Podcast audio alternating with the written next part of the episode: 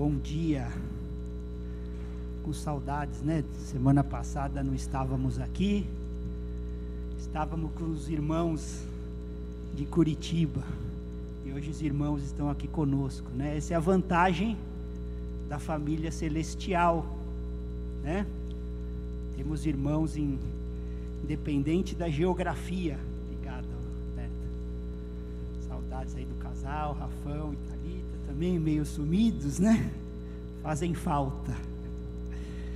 Mas amém. Hoje a gente está encerrando, igreja, uma série, O Deus dos Quebrados. Então, Marcos trouxe um ponto de vista, né? Que Deus é Deus de todos, independente de você estar tá quebrado ou não, Ele continua sendo seu Deus. Semana passada o pastor Gabriel também trouxe. E hoje eu vou trazer um tema que é conhecendo a Deus através do quebrantamento. Eu sei que não é uma palavra, irmãos, que a gente quer ouvir. Eu sei porque o Senhor me fala. Que é para eu falar o que a gente não quer ouvir. É. Mas a gente precisa nem abrir o culto falando isso. Deus não tem que dar para a gente o que a gente quer, Ele tem que dar o que a gente precisa. Então, essa palavra de hoje, ela vai ajudar a gente a olhar as coisas de uma perspectiva eterna, que o povo de Deus precisa olhar. A gente não pode olhar as coisas aqui na terra como o mundo olha. Se a gente viver por vistas, sabe o que, que acontece? Tem um exemplo bem legal na Bíblia quando Ló se separou de Abraão. Ló andou por vista. Ó, oh, vou para aquele lado, a Campina Verde, como os jardins do Senhor. E sabe para onde ele conduziu a família? Sodoma e Gomorra. E a esposa dele nunca mais saiu de lá. E Abraão andava por fé. Hoje somos descendência dele, né? Então, o que eu quero falar hoje é sobre como a gente pode, igreja, conhecer a Deus através do quebrantamento, através de sermos quebrados. Amém? Esse amém é meio tímido, né? Mas é uma verdade. A coisa mais importante que Deus quer da gente é que a gente experimente aqui nessa terra conhecê-lo tempo que a gente passa aqui, 70, 80, 100, não importa, é o tempo que Ele quer que a gente conheça Ele intimamente. É para isso que nós estamos aqui. Ele nos criou, um dos propósitos é a comunhão. E isso é feito aqui nessa terra.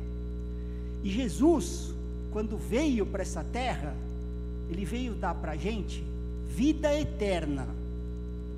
Está escrito lá conferir. João 17.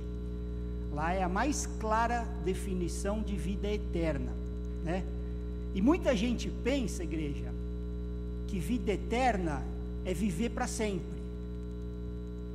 Mas isso não é vida eterna. Viver para sempre.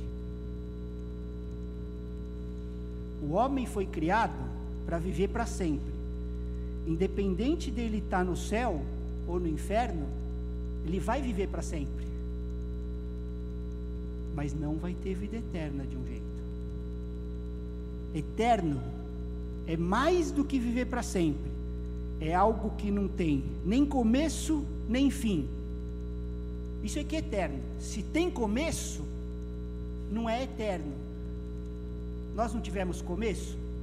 Todos nós, né? Os anjos não tiveram começo? Todos eles. Então, nenhum deles e nem nós temos vida eterna, só Deus. É uma característica dele, só ele não tem começo.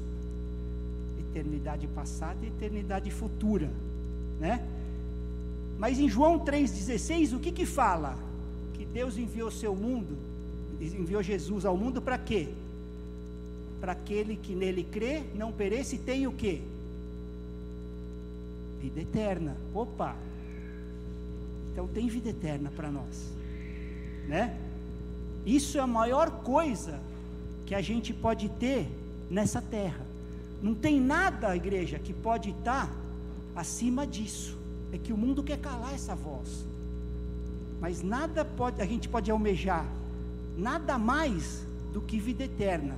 De todas as promessas que tem nessa palavra, essa excede todas. Nos dá a vida eterna. Por quê? Porque ela só é possível quando a gente participa da natureza dele. Fora dele, a gente não tem vida eterna. Vou abrir essa declaração em João 17, 3, que essa é a maior definição de vida eterna. João 17, 3 diz assim na minha versão: E a vida eterna é essa, está explicando aqui para a gente, igreja, que conheçam a Ti, o único Deus verdadeiro, e a Jesus Cristo, a quem enviaste. Então Jesus definiu aqui o único jeito da gente ter vida eterna. Qual que é o único jeito? Conhecendo a Deus pessoalmente e conhecendo Jesus Cristo pessoalmente. Não tem outro jeito. A medida do nosso crescimento espiritual é a medida que a gente conhece Jesus e Deus pessoalmente. Não há crescimento espiritual fora disso aí. A gente não acessa vida eterna. Então vai muito além do perdão dos nossos pecados. Isso é entrada no reino de Deus. Ele nos perdoa mesmo. A cédula que era contra nós é posta no madeiro.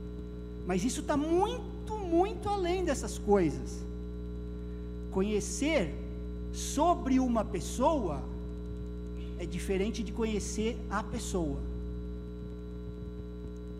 Ninguém precisa me falar da Dri para mim. Eu conheço a pessoa. Né? Alguém pode falar, ah, eu conheço a Adri, ela tem uma página lá da ICI. Você conhece sobre a Adri, mas eu conheço a Adri. É diferente, né? E, então, essa comunhão de conhecer uh, ele pessoalmente é um privilégio que a gente tem aqui nessa terra, mesmo nesse mundo debaixo de maldição. A maldição lá de Gênesis 3 ainda está válida só vai acabar quando o Senhor retornar. Mesmo nesse mundo, a gente precisa buscar ter esse relacionamento íntimo com Ele. E eu entendo, igreja, que não há outro jeito no qual Deus pode trazer para a gente um conhecimento mais íntimo dele, mais profundo, se não for através de algum tipo de prova e de sofrimento. Por isso que eu estou dizendo que é conhecendo a Deus através do quebrantamento. Né? A gente não vai conhecer tudo de Deus nessa vida se a gente viver uma vida inteira confortável e próspera, sem ter nenhuma prova. Não vamos conhecer. Ainda mais sabendo que a gente está num mundo que está debaixo de maldição não foi anulado. Né? A restauração vai vir, nossos corpos glorificados, mas é por vir. A gente ainda está nesse período. Então Deus permite alguma dificuldade para a gente e algum tipo de sofrimento para que a gente possa conhecê-lo pessoalmente, intimamente, no meio da prova. Mas é que muitas vezes a gente não, não aceita isso e não entende. Mas essa mensagem, igreja, de Gênesis a Apocalipse, está escrito. Pode ler. Todos os homens, quando eu falo homens, é homens e mulheres, né? Não precisa estar falando todes, né? Não é, igreja? Nós já su superamos essas coisas, né? Que o mundo quer enfiar na goela abaixo. Então, se a gente analisar, todos eles passaram por algo. Né? Eu queria abrir com vocês, irmãos, Tiago 5, a partir do verso 4. Esse capítulo de Tiago, ele está falando que algumas pessoas estavam sendo exploradas pelos patrões. Coisa comum, né? Da gente ver desse mundo, os ricos estavam pagando os, os seus trabalhadores indevidamente, estavam retendo o que era de direito deles. E aí diz assim no texto, né? Tiago 5,4.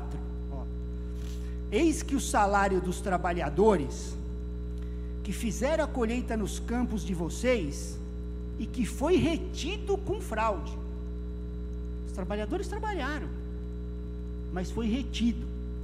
Está clamando. E o clamor dos que fizeram a colheita, dos trabalhadores, chegou aos ouvidos do Senhor dos Exércitos. Ele está dizendo que eles vão ser julgados por não pagarem devidamente os seus trabalhadores. É o que o Senhor está falando. Chegou aqui no meu ouvido. E ele diz que esses trabalhadores foram maltratados né, pelos patrões, mesmo se os patrões eram crentes, né?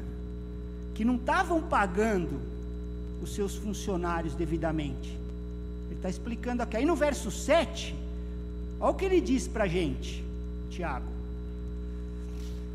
Portanto, irmãos, olha, eles estavam com a razão, eles não estavam sendo pagos. Mas é o que ele fala: portanto, irmãos, sejam pacientes. Até quando? Até a vinda do Senhor. Sejam pacientes, não se preocupem com isso. Sejam pacientes até a vinda do Senhor. Eis que o lavrador aguarda com paciência o precioso fruto da terra, até receber as primeiras e as últimas chuvas. E no 8: Sejam também vocês pacientes e fortaleçam o seu coração. O que, que ele está dizendo? Não reclamem. Fortaleça o seu coração. Seja paciente, não reclama. Pois a vinda do Senhor está próximo que, que ele está falando? Deixa na mão dele. Tenha paciência, isso aqui é por um tempo, irmãos. Tenham paciência, deixem nas mãos do Senhor, porque Deus vai usar esse sofrimento que a gente está passando para cumprir algo que Ele quer em nós,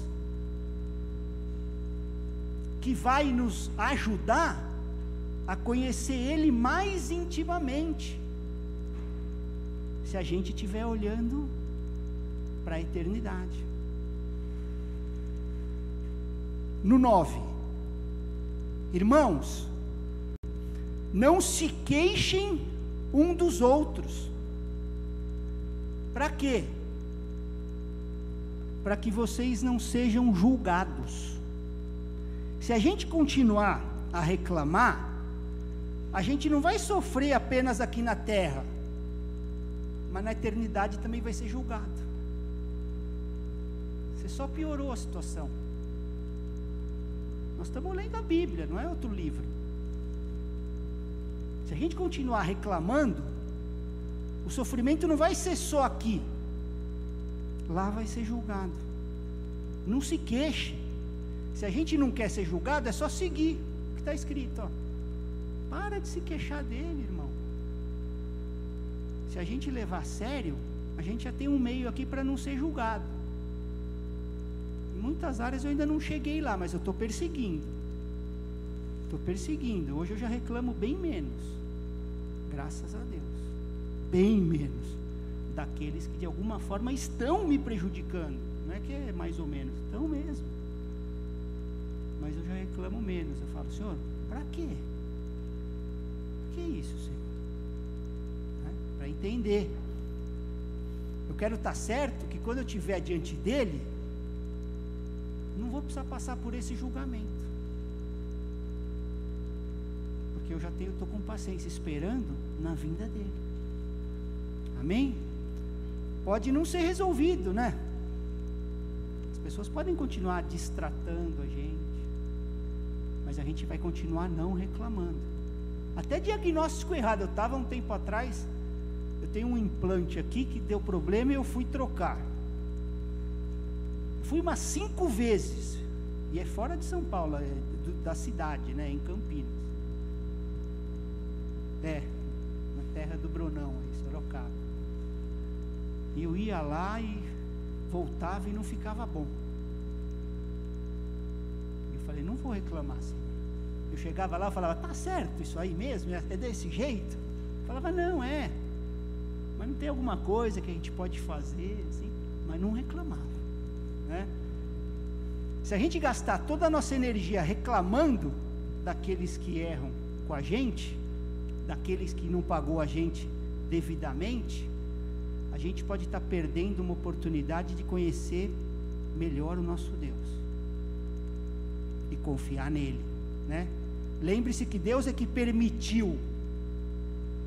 Ou tem alguma coisa que acontece fora da permissão do Senhor?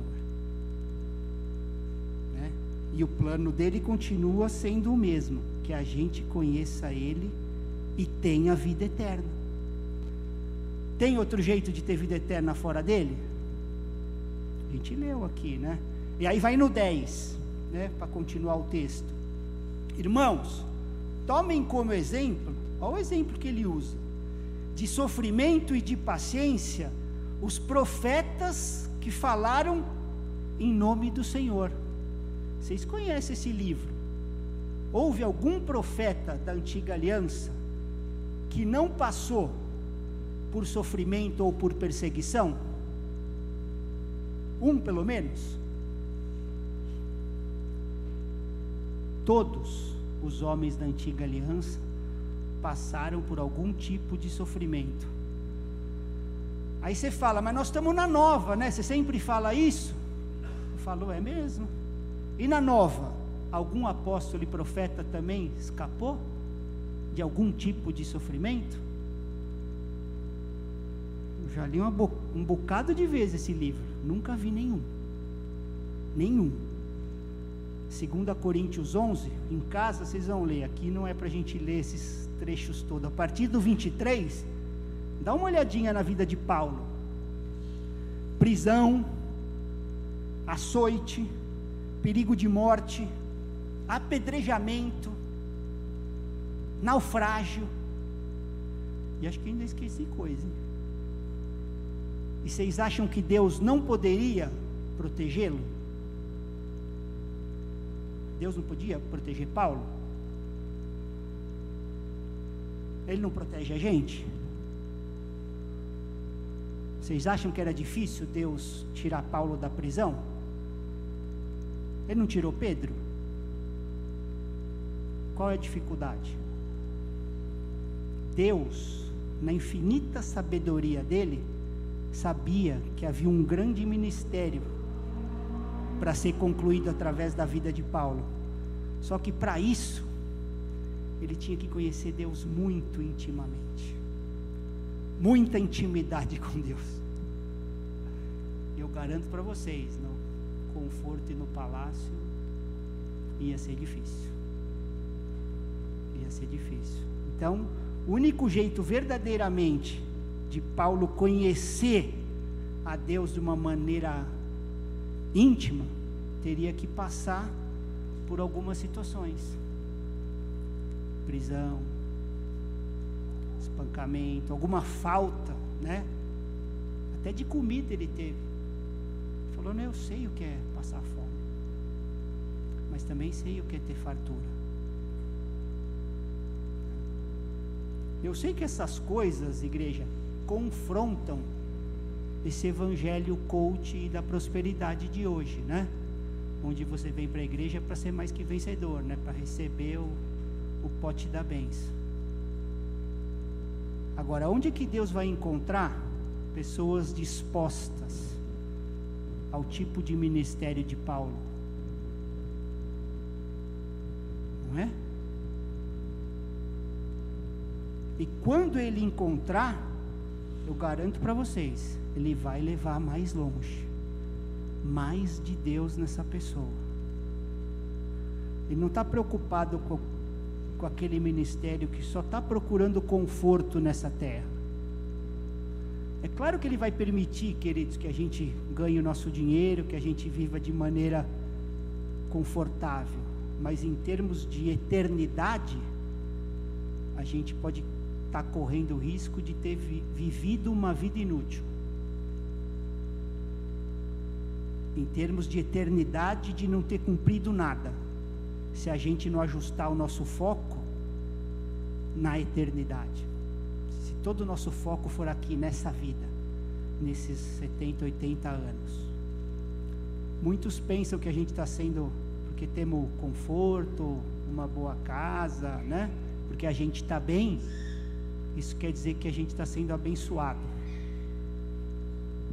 Mas na visão eterna, esse tempo que a gente está aqui na terra devia ser Senhor.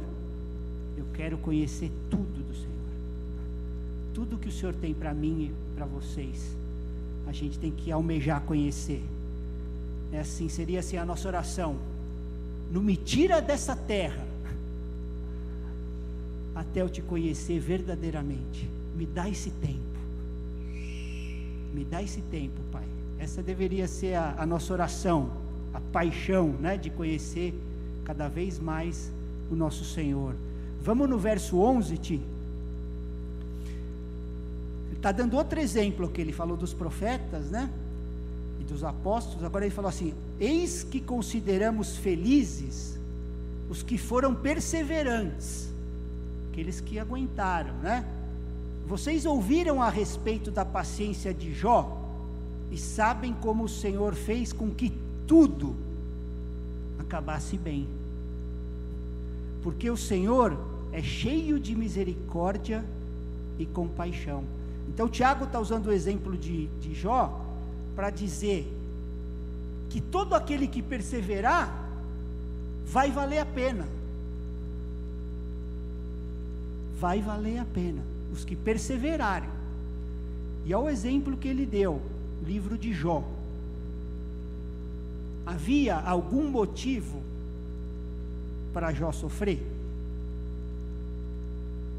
Algum motivo para aquele sofrimento? Era abençoado por Deus, tinha prosperidade, mas depois que tudo foi tirado dele, o que, que aconteceu com ele? Ele pôde conhecer a Deus verdadeiramente. Porque antes a palavra diz, eu conhecia de ouvir falar. Então a gente não deve se apegar ao processo, mas olhar para o final, eternidade.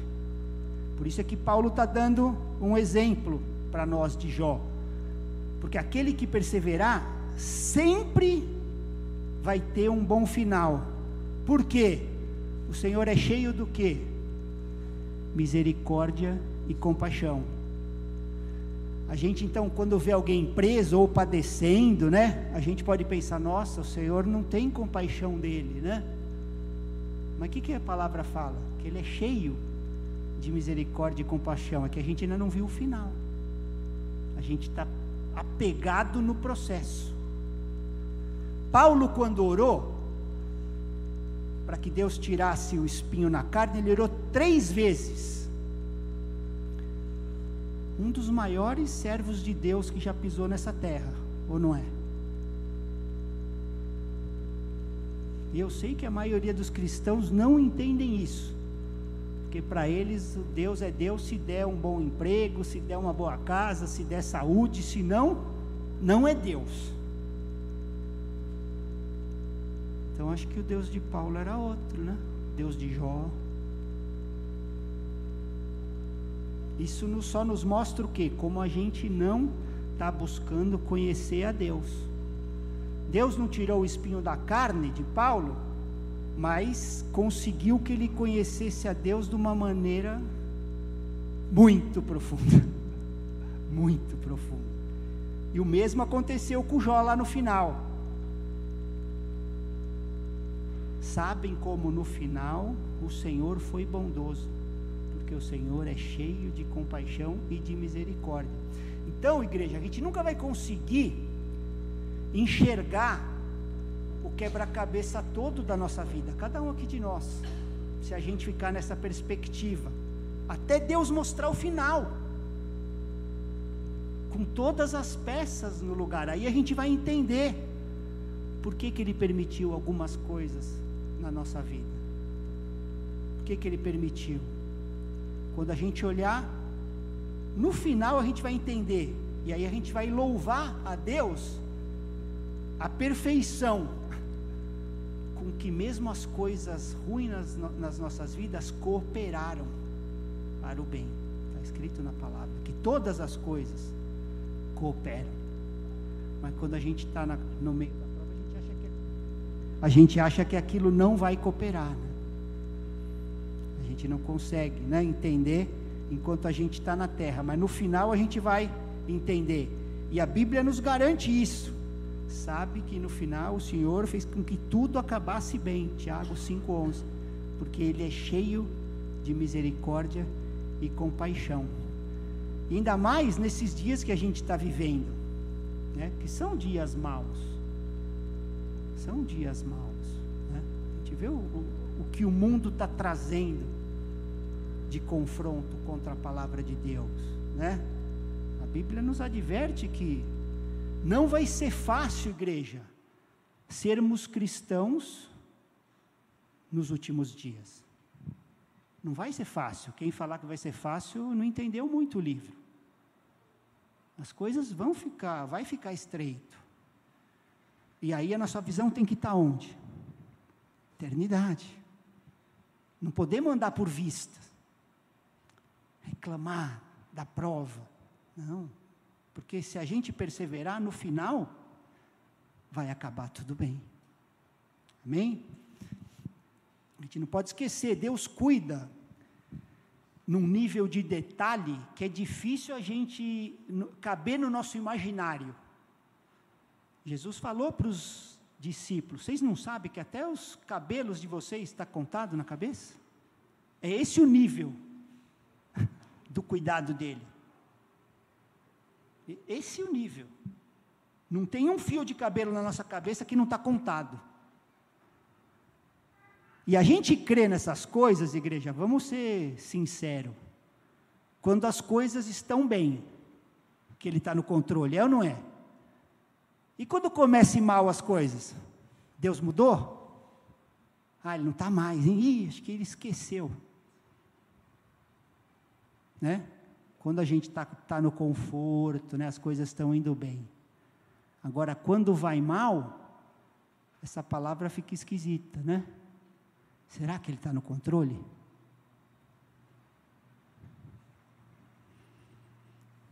Mas não é nas trevas, igreja, que a luz deveria brilhar.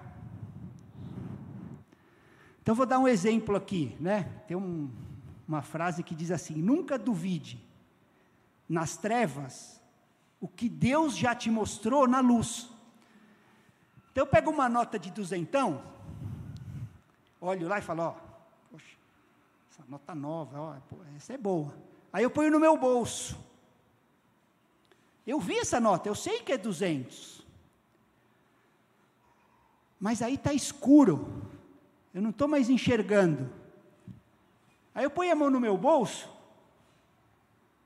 eu tenho dúvida que aquela nota é de 200? Não, eu já vi. Mas como está em trevas, a gente, será? Nunca duvide nas trevas o que Deus já te mostrou na luz. Nunca duvide. Muitas vezes Deus dá entendimento de algumas coisas para a gente, nos tempos fáceis, quando as coisas vão bem. Mas isso é para a gente lembrar quando elas não estão. Entendeu? Não pode mudar a nossa confiança nele. Independe da circunstância. E aí, Tiago leva a gente aqui, queridos, no primeiro livro da Bíblia, que é o livro de Jó. Não é de Gênesis. Esse livro foi escrito 500 anos antes de Gênesis. já falei aqui na escola da Bíblia, já expliquei isso para vocês. Quando Deus quis escrever um livro, né, quando Ele quis fazer ele conhecido através de linguagem humana, por isso quando fala assim, mas a Bíblia tem falha, fala assim: não, mas a nossa linguagem é falha. Ele não, mas ele se fez conhecido por ela. Quando ele quis escrever o primeiro livro, não foi para contar para a gente como ele criou céus e terra, essas coisas podiam esperar. Ele foi no livro de Jó. E mostra o quê? O que, que importa para Deus. O que, que ele espera de nós? O que, que ele escreveu? Sobre um homem que sofreu, que aprendeu através de sofrimento. Mais do que qualquer um nessa terra. Né? A Bíblia diz que não tinha homem na terra reto e íntegro como Jó. E ninguém sofreu mais do que ele. E aí você fala, isso não casa, né? O mais reto e o mais íntegro e o que mais sofreu. E isso, igreja, não foi só na vida de Jó. Como foi a vida de Jesus nessa terra? De Paulo Fica difícil a gente sustentar esse evangelho da teologia da prosperidade, né? Se a gente for fiel com a palavra. Fala a verdade. Não casa, né? Quem vai escolher outro Deus se esse aqui é o que me dá saúde, é o que me dá riqueza? Eu vou nesse. Por isso é que o cristianismo é rejeitado, igreja. Porque Cristo fala que se a gente realmente quiser ter comunhão íntima com Ele, nessa terra, nessa terra, a gente vai passar por algum tipo de prova, de provação, de sofrimento. Eu sei que essa não é a mensagem que a gente quer ouvir, mas ela precisa ser dita, porque ela é o Evangelho, ela é a boa nova. Que independente do que você passar aqui, você tem a garantia da eternidade com Ele. Né? E Deus prova isso escrevendo nesse primeiro livro. O homem mais reto dessa terra e o que mais sofreu. E naquela época, qual eram os conselhos dos pregadores da época? Ô oh, Jó, você está fazendo coisa errada, hein? Se conserta aí, ó. É ou não é? Porque eles também não conheciam a Deus. Só de ouvir falar, né? Ó, Jó, tem pecado na tua vida. Tem coisa errada. E hoje muito crente vê alguém doente e fala a mesma coisa. Fica razoando. Não, se eu estou saudável é porque eu estou agradando a Deus. Então não tem bandido saudável? Os corruptos aí estão todos doentes. Não é, igreja? A gente precisa abrir o olho, cara. Parar de ouvir bobagem. Parar de ouvir bobagem. Quanto político inescrupuloso aí fazendo milhões e saudáveis. Boa saúde. Então isso acaba né, com aquele sofisma que quem está saudável está agradando a Deus. Quem não está tem alguma coisa. Não é o que a Bíblia fala. Vários exemplos eu já falei aqui: apóstolo Paulo, Jó, Jesus, todos os profetas da antiga aliança. Tem um. Todos os apóstolos da nova. Todos foram mortos. João, o único que não foi foi colocado lá, né? Não está na Bíblia, mas tem alguns livros históricos, né? Foi colocado aí num, numa vasilha, né, de óleo fervendo, não morreu, mas foi perseguido. Agora imagine todos esses homens de Deus que a gente conhece aqui, todos lá no céu, e a gente perguntar para eles: o que vocês pensam sobre tudo isso que vocês passaram na terra. Vamos lá, Paulo, Pedro, Jó. Aí a gente está lá. O que, vocês pensam sobre tudo isso que vocês passaram? Vamos ler a resposta na Bíblia? 2 Coríntios 4, 16 até o 18.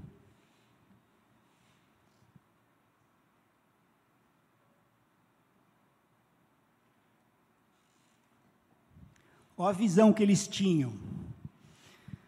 Por isso,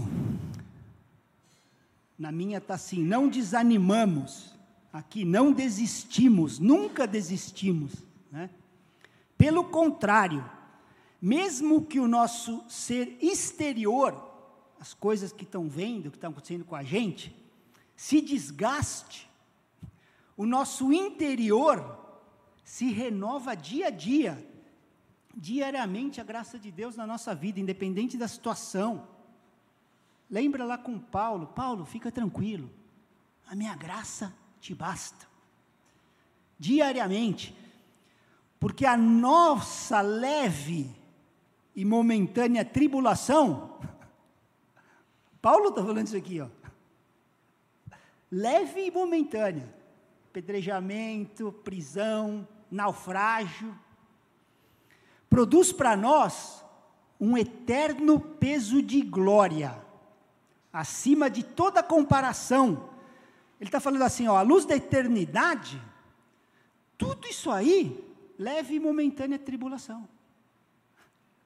Se a gente comparar com a eternidade que ele nos deu, o que, que é isso aí?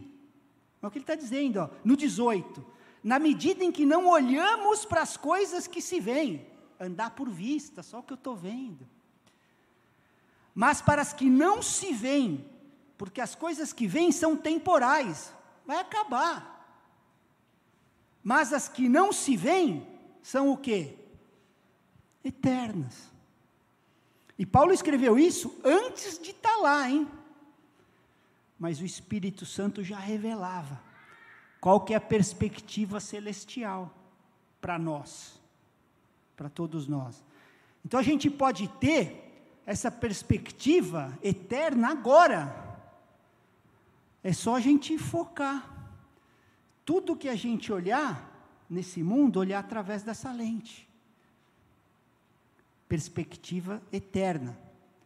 E esse é o ponto, para a gente começar a conhecer Deus e ter a vida eterna. O mundo, igreja, a gente tem que entender isso. É o reino ao contrário. Tudo que o mundo faz é o contrário no reino de Deus. É desse jeito. Às vezes a gente olha uma pessoa, ah, a pessoa está ganhando dinheiro tal, e fala, poxa, legal, para o mundo isso é bom. Mas na perspectiva eterna para aquela pessoa, será que, será que isso é bom? Vai ajudar ou vai atrapalhar aquela pessoa a conhecer mais a Deus? Esse é o ponto, não estou falando nada contra a riqueza. Só estou falando para aquela pessoa, vai ajudar ou vai atrapalhar? Porque quanto mais a gente conhece de Deus, mais humilde a gente anda. Mais humilde a gente anda. E a gente vai pensando cada vez mais nele e menos na gente. Quanto mais dele em nós a gente diminui, é o que João Batista falava, que ele cresce que eu diminua. Ele já enxergou, né? o que ia acontecer da antiga aliança foi o maior, né? Jesus falou isso. Só que na nova, o menor é maior que ele, que a gente tem o espírito que ele não tinha, né? Então, a vida eterna é Cristo crescendo em nós, enquanto a gente está aqui na terra. E a razão, igreja, dele não crescer em nós, em muitos de nós, é porque muitos de nós não estão dispostos a diminuir. Verdade é essa. A gente não quer diminuir. A gente quer crescer. Só que a gente crescendo, ele é que diminui em nós. Que ele cresça e que a gente diminua, né? Se a gente não tiver disposto a diminuir, ele não vai crescer. Agora, se a gente tiver, eu garanto que ele vai crescer em nós. Garanto. Não sou eu, não, é a palavra de Deus que garante. Né? Tem alguns profetas na palavra, Jeremias e Ezequiel, que eles falaram muito da nova aliança. Né? Por revelação do Espírito, eles acessavam, profetizaram coisas que iriam acontecer, né, que Deus ia estabelecer uma superior aliança. com o seu povo. Né? Por isso é que tinha que esperar.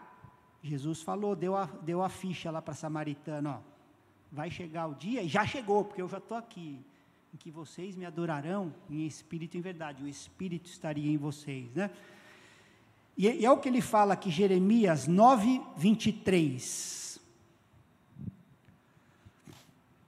Jeremias 9, 23. Assim diz o Senhor: não se glorie o sábio na sua sabedoria, tá? nem o forte na sua força.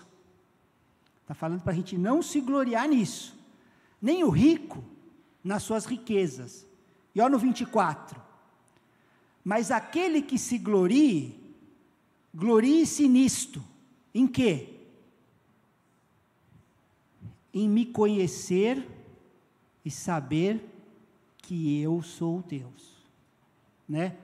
Então a única coisa, biblicamente, nessa terra que a gente poderia se gloriar é conhecer a Deus.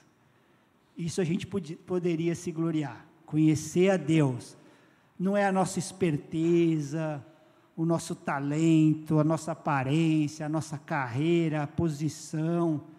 Todas essas coisas vão sumir na eternidade, é fumaça. Tudo na eternidade vai ser fumaça.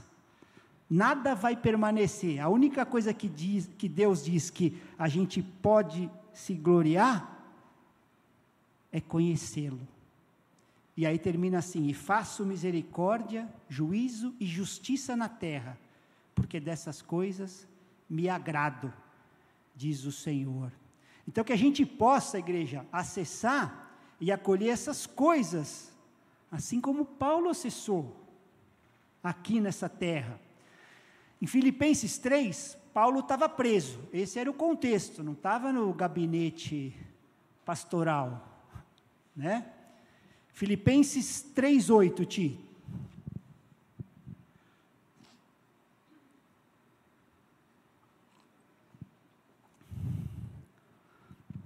Diz assim, ó irmãos, na verdade, ele está dentro da prisão e está falando isso para nós. Considero tudo como perda, por causa da sublimidade do conhecimento de Cristo Jesus, meu Senhor. Por causa dele, perdi todas as coisas e as considero como lixo para ganhar a Cristo como que a gente está considerando as nossas qualificações? Está fazendo a gente se sentir superior ao meu irmão? Porque eu me qualifiquei em alguma coisa? Se os nossos valores não, tivesse, não tiverem colocados de maneira corretas, a gente não vai conseguir crescer espiritualmente, ou seja, conhecer mais e mais de Deus. Ou seja, se a gente não considerar todas as coisas que são boas, não estou falando que são ruins, como lixo, mediante conhecer Ele, a gente ainda não entendeu. Em comparação a conhecer Cristo, todas essas coisas lixo. Lixo. E isso só é possível por Deus através do Espírito Santo de Deus. Pela nossa força não é possível.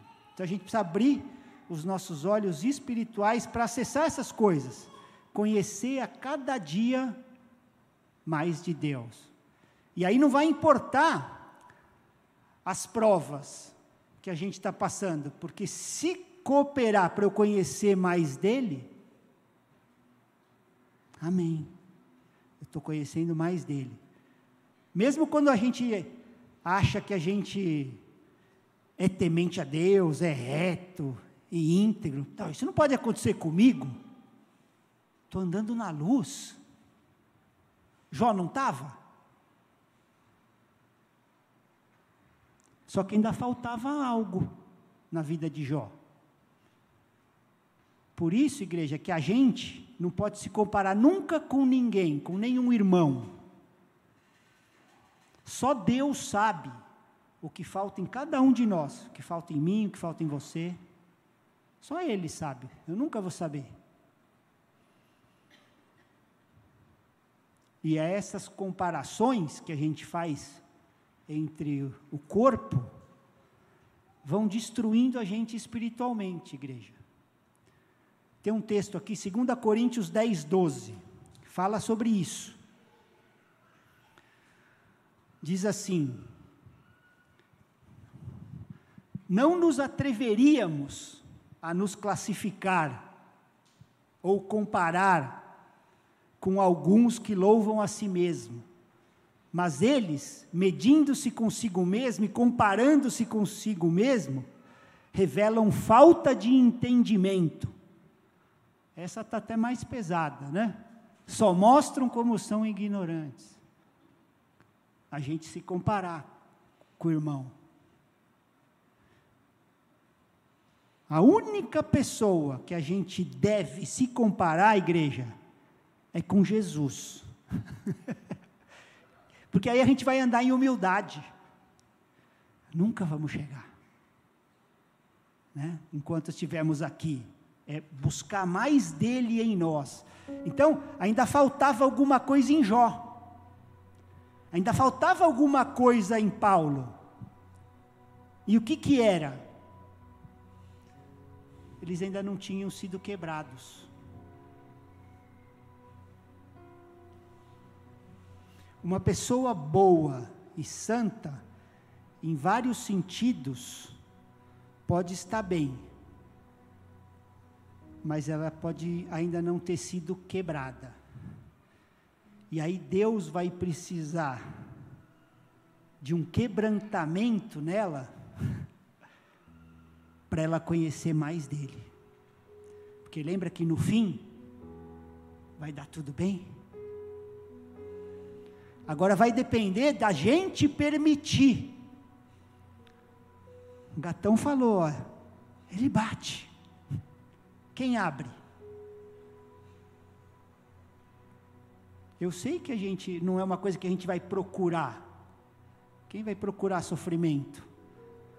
Mas por que que Deus, igreja, permitiu esses homens piedosos ficarem doentes? Por que, que ele permitiu esses homens piedosos? Pobreza.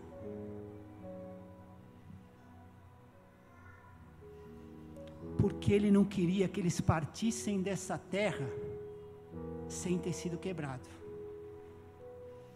Conhecer mais dele. Por isso é que essas experiências que Deus permite nas nossas vidas é para nos quebrantar para a gente conhecer mais dele. E quando a gente impede, o que, que a gente limita em nós? Conhecer mais dele. A gente impede. E a gente impede o que ele pode fazer através das nossas vidas que, que você acha que o ministério de Paulo foi daquele jeito? Ele não impedia. Ele Senhor, eu quero te conhecer, não importa. Não importa o que aconteça, eu quero te conhecer. O maior trabalho que a gente pode fazer nessa terra, igreja, para Deus, para Deus, não é para homem é cair no chão e morrer.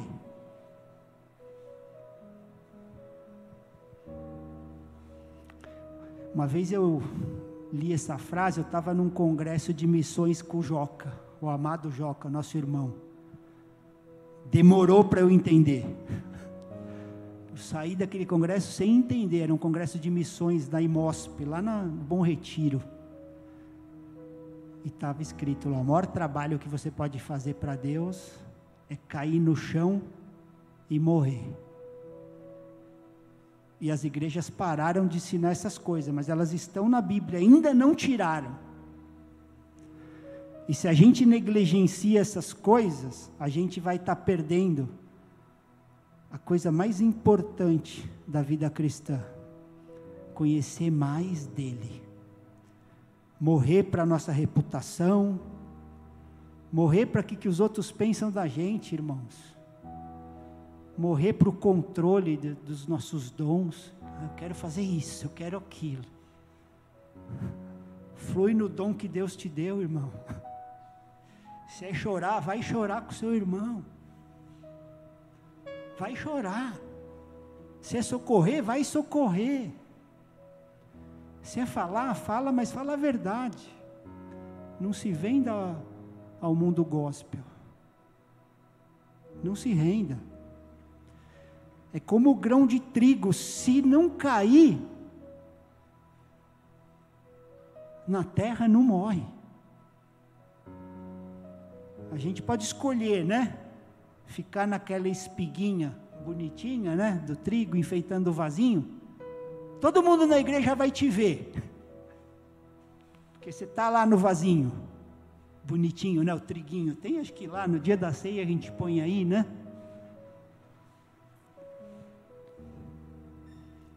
Mas sem nenhum fruto. Nenhum. Todo mundo vendo que está bonitinho, mas para dar fruto, precisa cair e morrer, ser quebrado, ou vai continuar sendo o grãozinho, no vasinho, enfeitado. Agora a vida está dentro do grão, dentro da semente. E é dentro dessa semente que vai sair a árvore, e que vai dar mais fruto, e o fruto permanecer. Entenderam? A vida nunca vai ser liberada se a semente não for quebrada. Nunca. Entenderam por que sermos quebrados para gerar vida?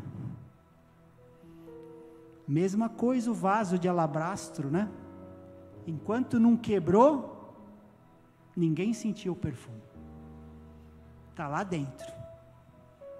Essa é a mensagem. Moisés, 40 anos, quando entendeu eu também, 40 anos para entender. Era filho, do, filho da filha do faraó, né? Todo conforto, riqueza, alta posição, no maior império do mundo. Mas recusou todos aqueles prazeres, não quis nenhuma honra. Eu não quero nada que esse mundo pode me dar. Não quero nenhuma riqueza do Egito. E o que, que Deus disse para ele? Tudo bem, Moisés, mas você ainda não está preparado. E às vezes a gente abre mão de uma coisinha, né? E se acha o super espiritual, né? Ó, oh, deixei de fazer aquilo, nossa, sou, sou o cara. Moisés largou tudo E Deus falou assim: você ainda não está pronto. Você precisa de mais uns 40 anos morando com o teu sogro e cuidando de ovelha. Construir a pirâmide. Vou te ensinar a armar tenda no deserto. 40. Mas no final, a Bíblia fala que Moisés foi o homem mais humilde que já pisou nessa terra. No final, tudo certo. Nem toda a nossa santidade é suficiente. Porque quando a gente conhece a Deus verdadeiramente, vai ter quebrantamento. Algumas religiões até entendem santidade. Agora, quebrantamento só cristianismo. Nenhuma religião, o cara se vende como escravo para pregar o evangelho para os escravos. Só o cristianismo. É o que faltava em Jó. Quebrantamento. Quando a gente começa, né, a entrar em algum tipo de sofrimento, no início a gente vai até bem, é ou não é? Agora, e se começa a demorar um pouco? Tipo, não passa. Só eu que reclamo ou é geral? Quando a gente sofre fisicamente, no início tudo bem, né? Vai passar. Mas e se o sofrimento não passar? Como aconteceu com Jó? A gente começa a razoar com Deus, é ou não é? Por quê? Por quê? Faz tudo certo, todo domingo eu vou na igreja. Mês passado eu dei 11% de dízimo. Só Jesus na nossa vida, né? Vamos ver, Jó 20, 29, 2. Vamos ler do 2 ao 7. Eu vou correr, igreja.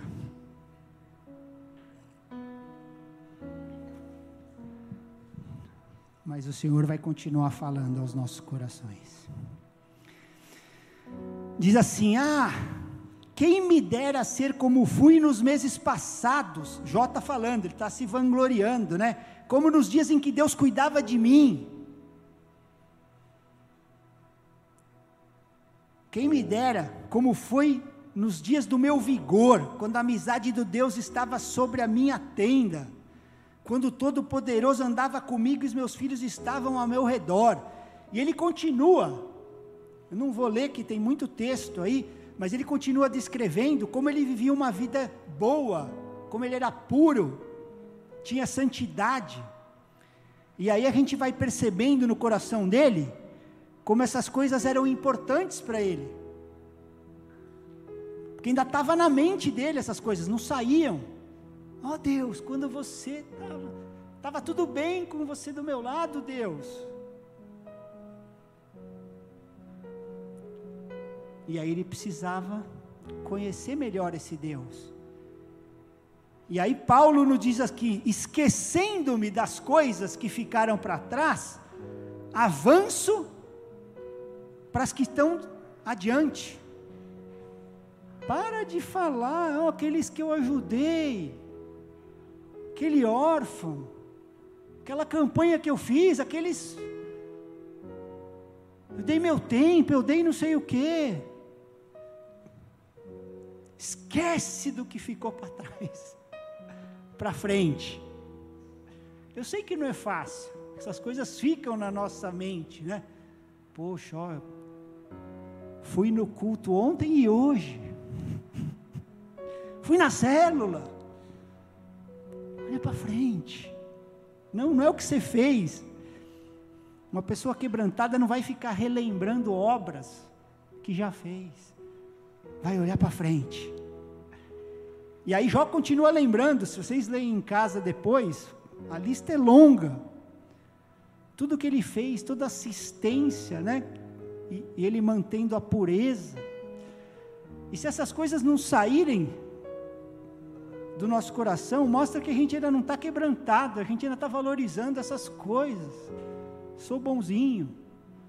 Por que, que eu vou passar por alguma coisa? Porque eu sou bonzinho. Não vem fácil o quebrantamento, queridos. Mas quando chega, dá frutos. E a gente não recebe crédito nenhum. Tudo é dele. Tudo é dele porque a vontade dele é que todos nós sejamos frutíferos, né? Jesus falou: Eu escolhi para que deem fruto. Cada um de nós aqui, e, e vai mais ainda aí, que o fruto permaneça. Só que para isso a gente tem que cair na terra e morrer. Cair na terra e morrer. E no final a gente vê que Jó entendeu. Entendeu? Vamos abrir Jó 40 e ler o 4 e o 5. Essas palavras já são, homem, já são palavras de um homem quebrantado. Eu não sou nada. Aí. O que era o bonzinho. Olha agora. Olha o coração. Na minha fala assim: Eu sou indigno. Quem te responderia eu? Onde podia, poderia encontrar resposta? Ponho a mão na minha boca. Uma vez falei e não direi mais nada. Aliás, duas vezes, porém não prosseguirei. Eu falei antes, mas agora eu não vou falar mais. Eu sou um nada. Lembram lá no Sermão do Monte, a primeira beatitude? Bem-aventurados são os pobres de espírito, porque deles é o reino. É aquele que é destituído. Não quero honra, não quero nada. Como a gente está se ranqueando, igreja? Ah, eu estou servindo. Estou me preparando, estou fazendo a escola da Bíblia.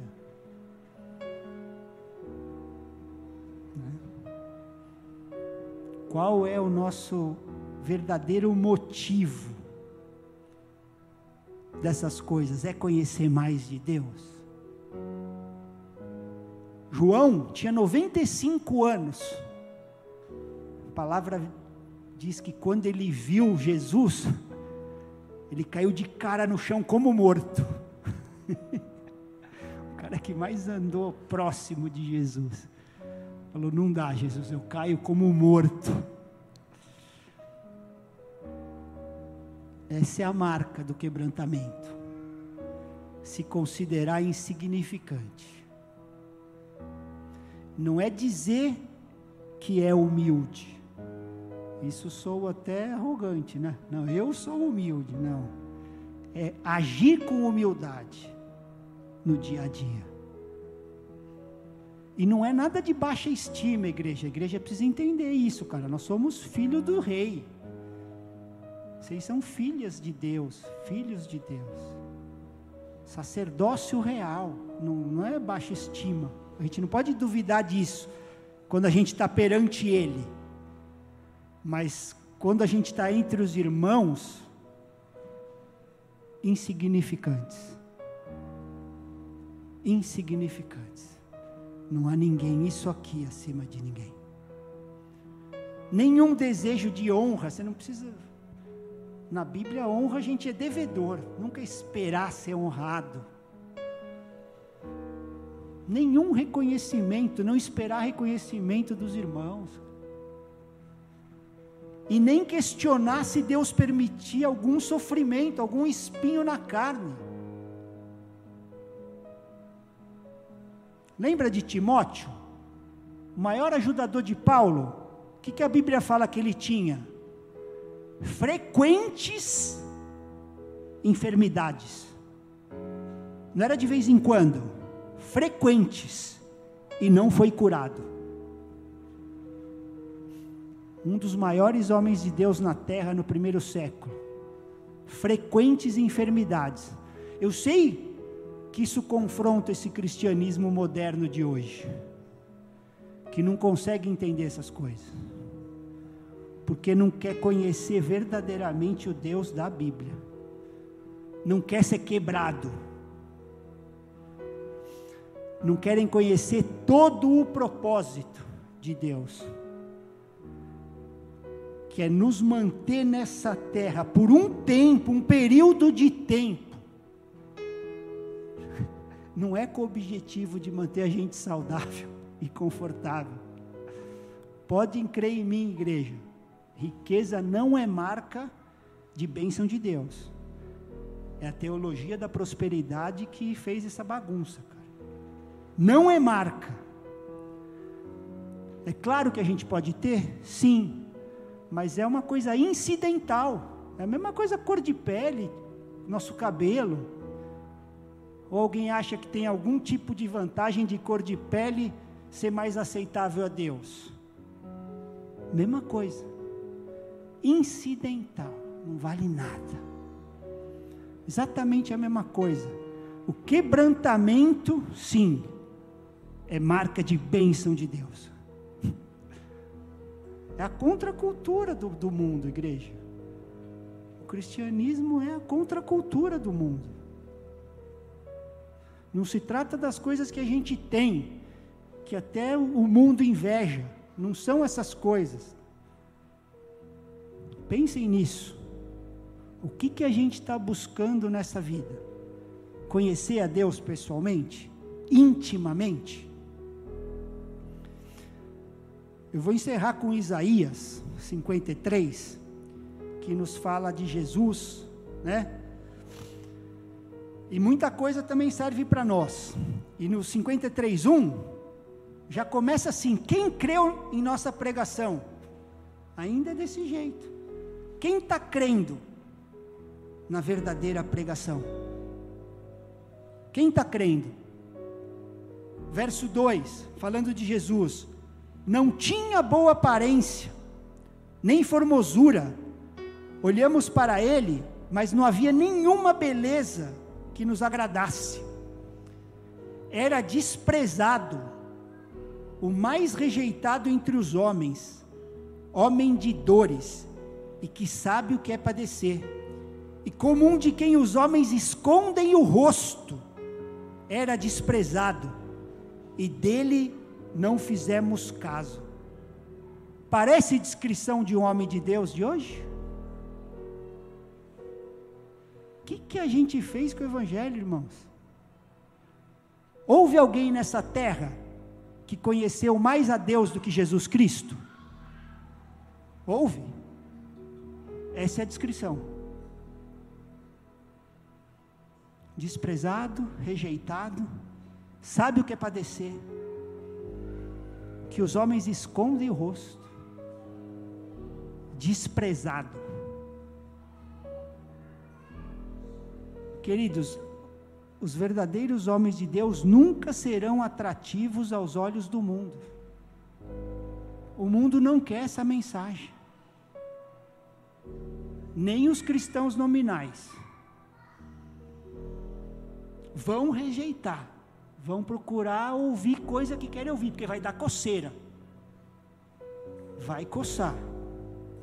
E a gente precisa abrir os nossos olhos para ver essas pessoas que estão falando e valorizar. Não é para admirar, mas é para entender que tem um preço a ser pago. Todos esses homens que a gente viu aqui pagaram um preço, desde Enoque. E nós também temos que estar dispostos a pagar algum preço, porque no final vai valer a pena. É a maior promessa. Na eternidade, quando a gente olhar para trás, a gente vai agradecer a Deus por ter considerado apenas refúgio essas coisas a fim de conhecermos a Ele pessoalmente. Eu não sei se todos sabem aqui, Alguns vão se assustar, mas Jesus ficou doente nessa terra. Ok? Ficou doente. Eu sei que esse evangelho da prosperidade prega o contrário, mas está nas Escrituras. Eu vou dar um pequeno estudinho bíblico aqui para vocês hoje. Verso 4. Nós estamos aqui, ó. Certamente ele tomou sobre si as nossas enfermidades. OK? Ele pegou as nossas doenças e as nossas dores levou sobre si, e nós o considerávamos como aflito, feridos de Deus e oprimido. Agora a gente vai para Mateus 8, que está falando de Isaías, tá? E diz assim, ó, Mateus 8,16. Igreja, a gente precisa abrir o olho para as Escrituras. Chegada a tarde, trouxeram-lhe muitos endemoniados e ele meramente com a palavra expeliu os espíritos e curou todos. Preste atenção. Todos os que estavam doentes. E no 17 ainda fala por quê que ele curou todos. Não foi 99,9. 100% foi curado. Para se cumprir o que foi dito por meio do profeta Isaías. e aí citem do verso: Ele mesmo tomou as nossas enfermidades e carregou as nossas doenças. Muitas pessoas, igreja, citam erroneamente as Escrituras, dizendo que Jesus fez isso na cruz, que ele levou as nossas doenças na cruz, mas na Bíblia não é dito isso. Não tem um verso na Bíblia que fala que foi levado na cruz as nossas doenças.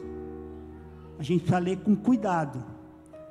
Isso foi cumprido aqui, três anos antes dele ir para a cruz, quando ele curou 100%. Todos os que estavam doentes. Cumpriu o que foi dito. Aqui é que se cumpriu essa palavra, não foi na cruz. Quando ele morreu na cruz, ele morreu para os nossos pecados, para que a gente morra para o pecado e viva para a justiça. Essa foi a morte do Senhor. Ele não carregou as nossas doenças na cruz. Não tem um verso na Bíblia dizendo isso. Vamos abrir Pedro, 1 Pedro 2, 24 está explicando sobre isso. 1 Pedro 2,24. Carregando ele mesmo em seu corpo, olha a explicação aqui, sobre o madeiro, o que? As nossas doenças? Os nossos pecados. Para que nós, mortos para os pecados, vivamos para a justiça. E aí continua: pelas feridas dele, vocês foram sarados. Sarado do quê? Qual que é o contexto? Do pecado. Para vivermos para a justiça, que é a nossa saúde espiritual. Então, quando a gente lê Isaías 53, a gente vê que ele tomou sobre si as nossas doenças e no verso 3, um verso antes, a gente viu 53, 4, diz assim, né? Ó, Era desprezado e o mais rejeitado entre os homens, homem de dores, e sabe o que é padecer. Sabe o que é essa palavra padecer? Pode ir no original. Doença. Ele sabe o que é ter doença. Experimentou enfermidades. A gente tem que voltar ao Evangelho, igreja. Tem muita bobagem sendo dita, muita. Que é, se eu estou doente é pecado. Estamos igual amigo de Jó. Mesma coisa. Se Jesus não tivesse experimentado doença, ele não teria tido parte de toda a experiência nessa terra. E aí a gente podia dizer para ele assim: Você não sabe o que eu estou passando. e ele fala: Eu sei, filho. Eu passei por tudo. Todas as coisas. Tentado como vocês, mas nunca pequei.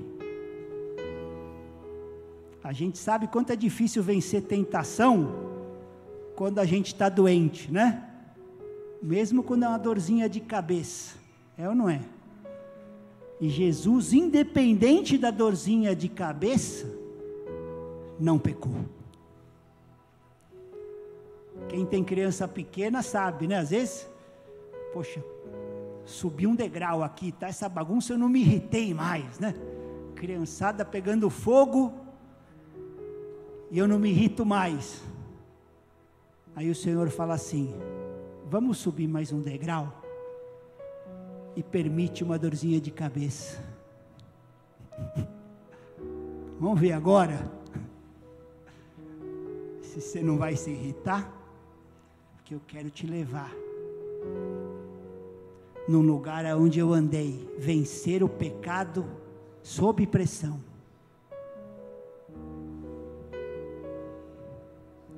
Todos nós sabemos que morte é pior que doença, mas a gente diz que doença é sinal de maldição e ele não podia ter.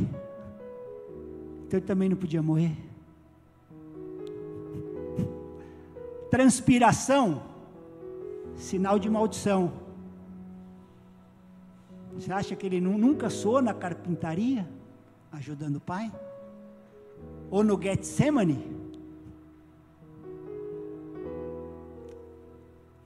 Transpiração, doença, morte, tudo isso é resultado de maldição.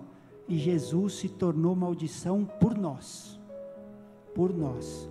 Para que a gente não tenha a nossa própria maldição.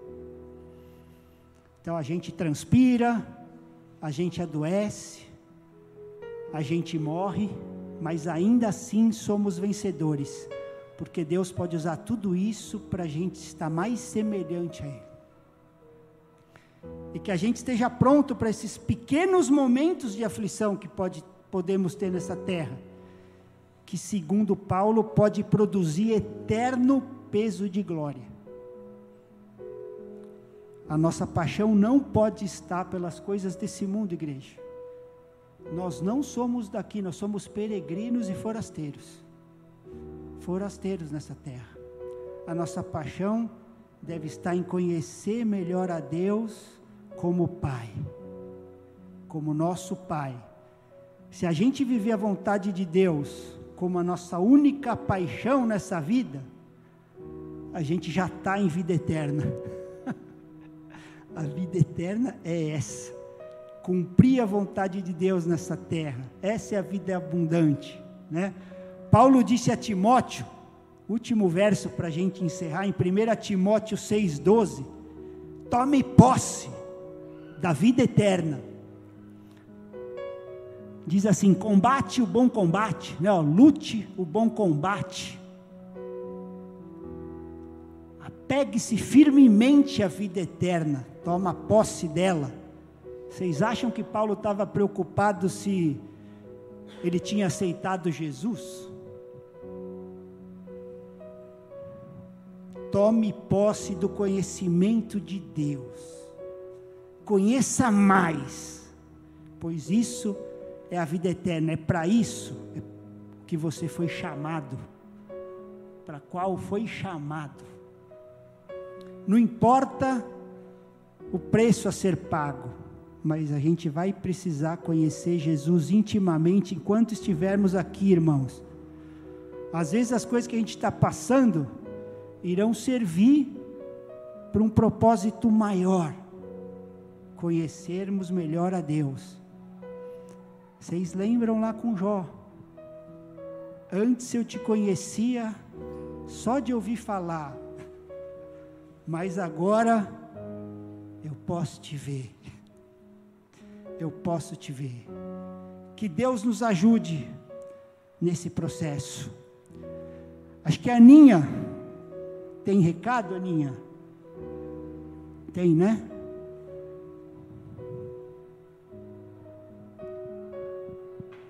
Desculpa, gente.